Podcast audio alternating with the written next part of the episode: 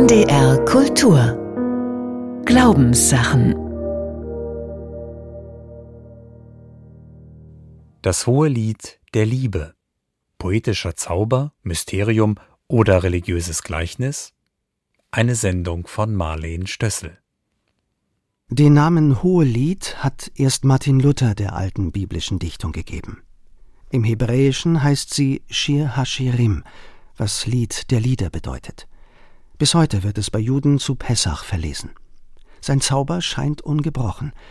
Es ist der über gut zweieinhalb Jahrtausende wirkende Zauber einer Lieddichtung, in der zwei Liebende ihre Liebe zueinander besingen, ihr Sehnen, Begehren, Bangen, ihr Herzklopfen und all ihre Bewunderung füreinander, für ihre physische Gestalt, die sie mit so zärtlichen wie kühnen Bildern zu umschreiben versuchen. Zwei Stimmen, eine weibliche und eine männliche, in die sich ab und an der Chor der Töchter Jerusalems mischt, weshalb der Schriftsteller Max Brod daraus ein Singspiel schuf. Als erste wie auch als letzte Stimme hat die weibliche das Wort. In Martin Luthers Übertragung hebt sie an mit den Worten er küsse mich mit dem Kusse seines Mundes. Ja, deine Liebe ist köstlicher als Wein. Köstlich riechen deine Salben. Dein Name ist eine ausgeschüttete Salbe. Darum lieben dich die Mädchen. Zieh mich dir nach, so wollen wir laufen.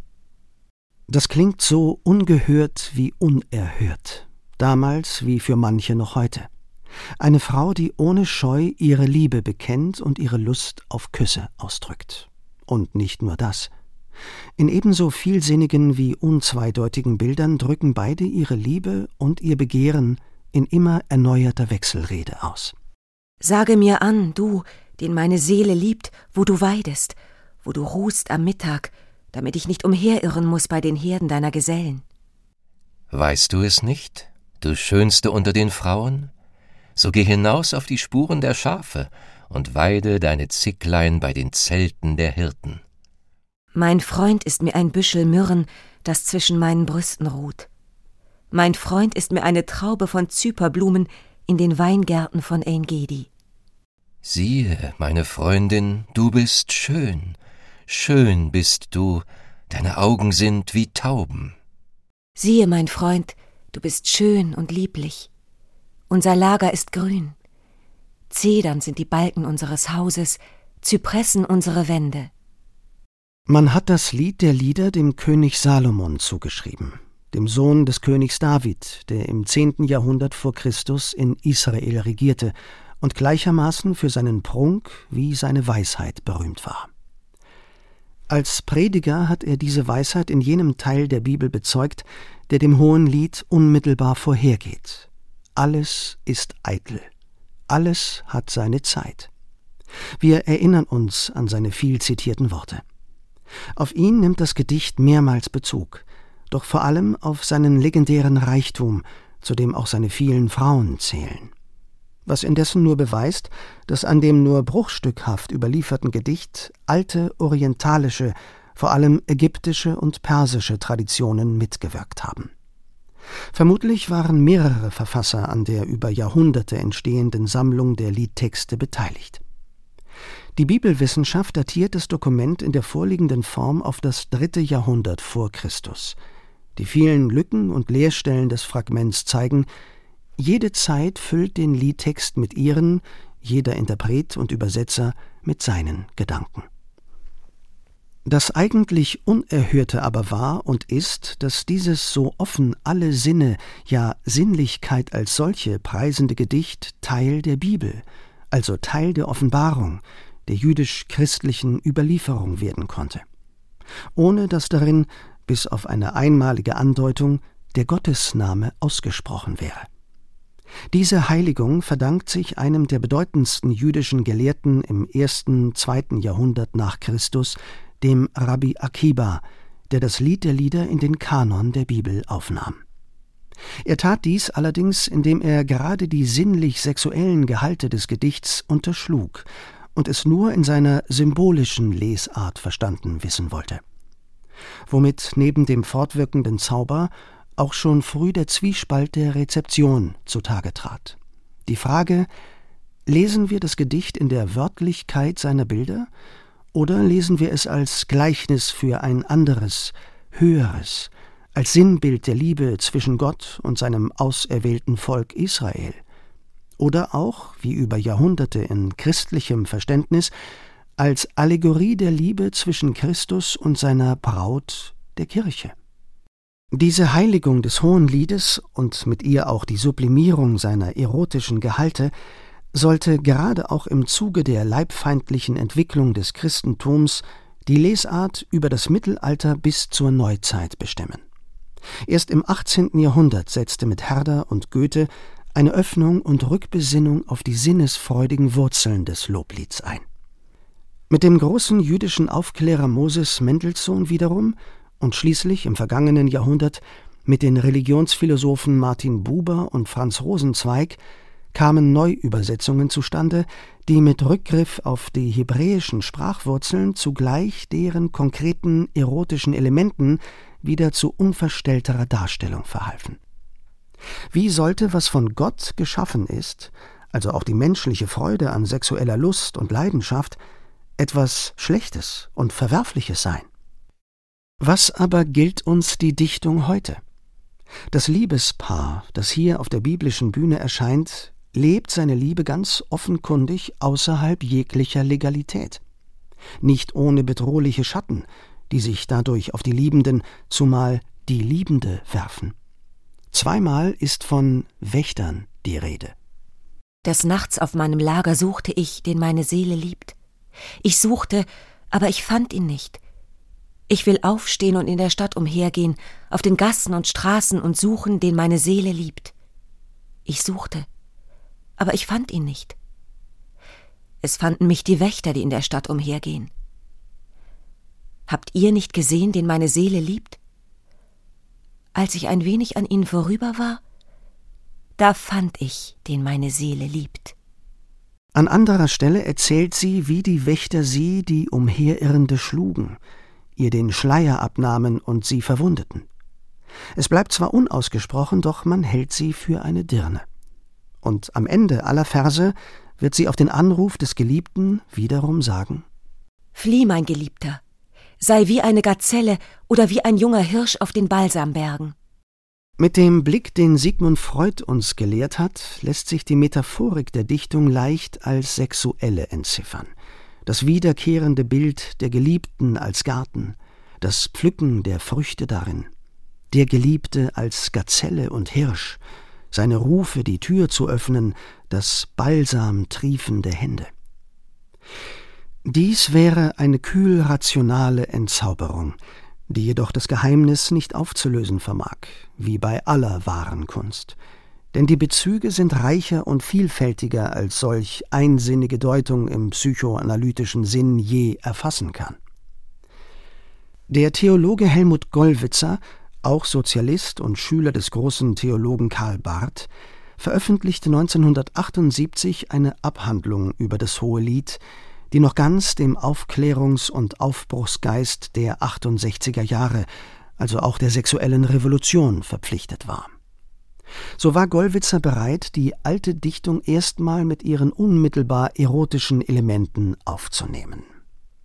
Zugleich aber hat er dem Begriff der Liebe eine breitere Skala zugemessen, indem auch er wie Rosenzweig jene künstliche Trennung von Sexus und Eros ablehnte und zusätzlich auf die Agape zu sprechen kommt. Agape meint eine weiter gefasste, nicht mehr sexuell gebundene Liebe, die indes den beiden anderen Formen eine tiefere Wirksamkeit zu verleihen vermag, der sexuell-erotischen Liebesbindung künftige Dauer, vielleicht in ehelicher Bindung und Treue oder in anderen Formen geregelter Verantwortung füreinander.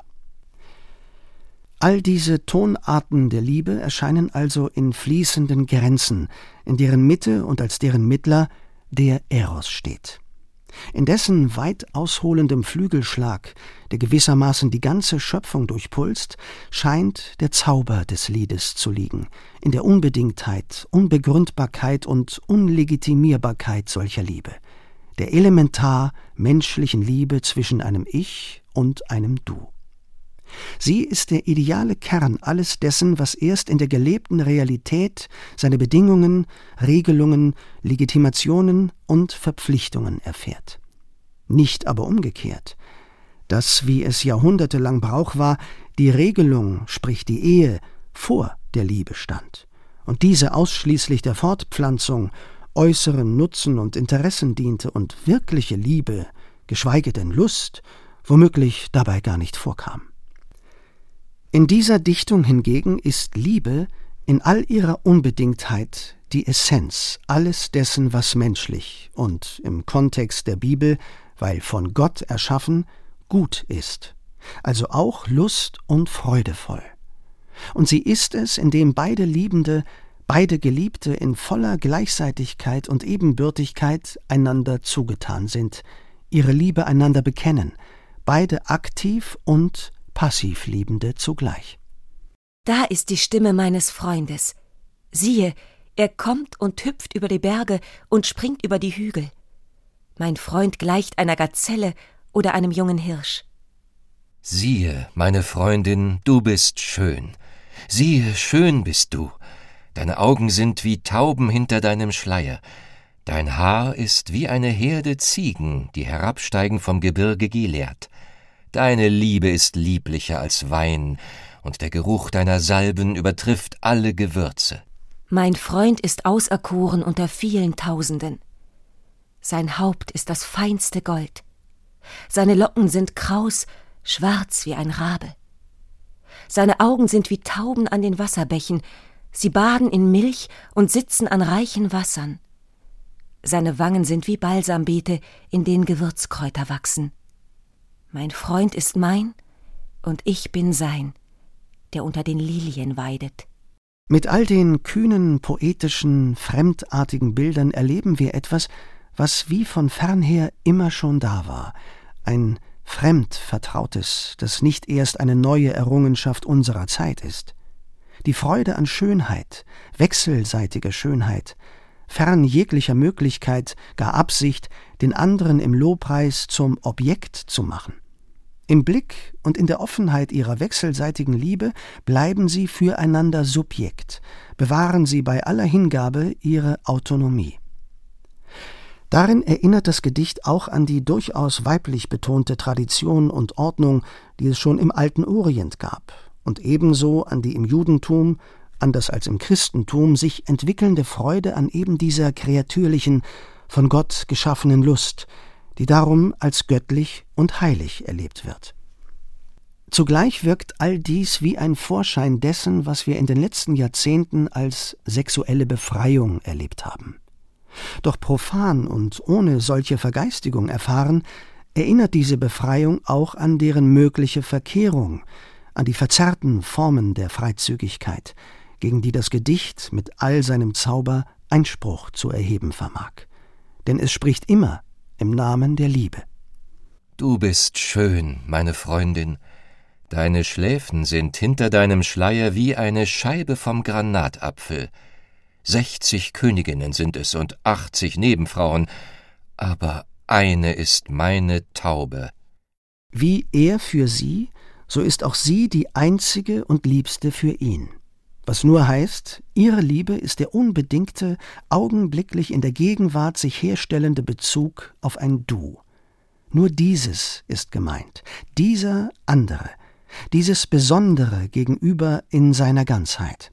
Nicht Status, äußere Insignien und Markenzeichen sind Grund dieser Liebe. Sie ist vielmehr unergründlich. Keine Austauschbarkeit ist denkbar. Nicht einmal die Schönheit, die hier mit so viel Freude erlebt wird, ist der zureichende Grund, auch sie entspringt der Liebe selbst. Immer ist in dieser Liebe das Gegenüber der oder die Schönste. Diese unbedingte Liebe ist reine Gegenwart, grenzenlos und gewissermaßen ewig im erfüllten Augenblick. Ewig im liebenden Blick und im Spiegel der einzig geliebten Person. Eine Utopie? Ganz sicher. Doch eine Utopie, die in jeder erfüllten erotischen Begegnung aufzustrahlen vermag. Der Theologe Karl Barth hat einmal das Hohe Lied nach dem Schöpfungsbericht als die zweite Magna Carta der Humanität bezeichnet.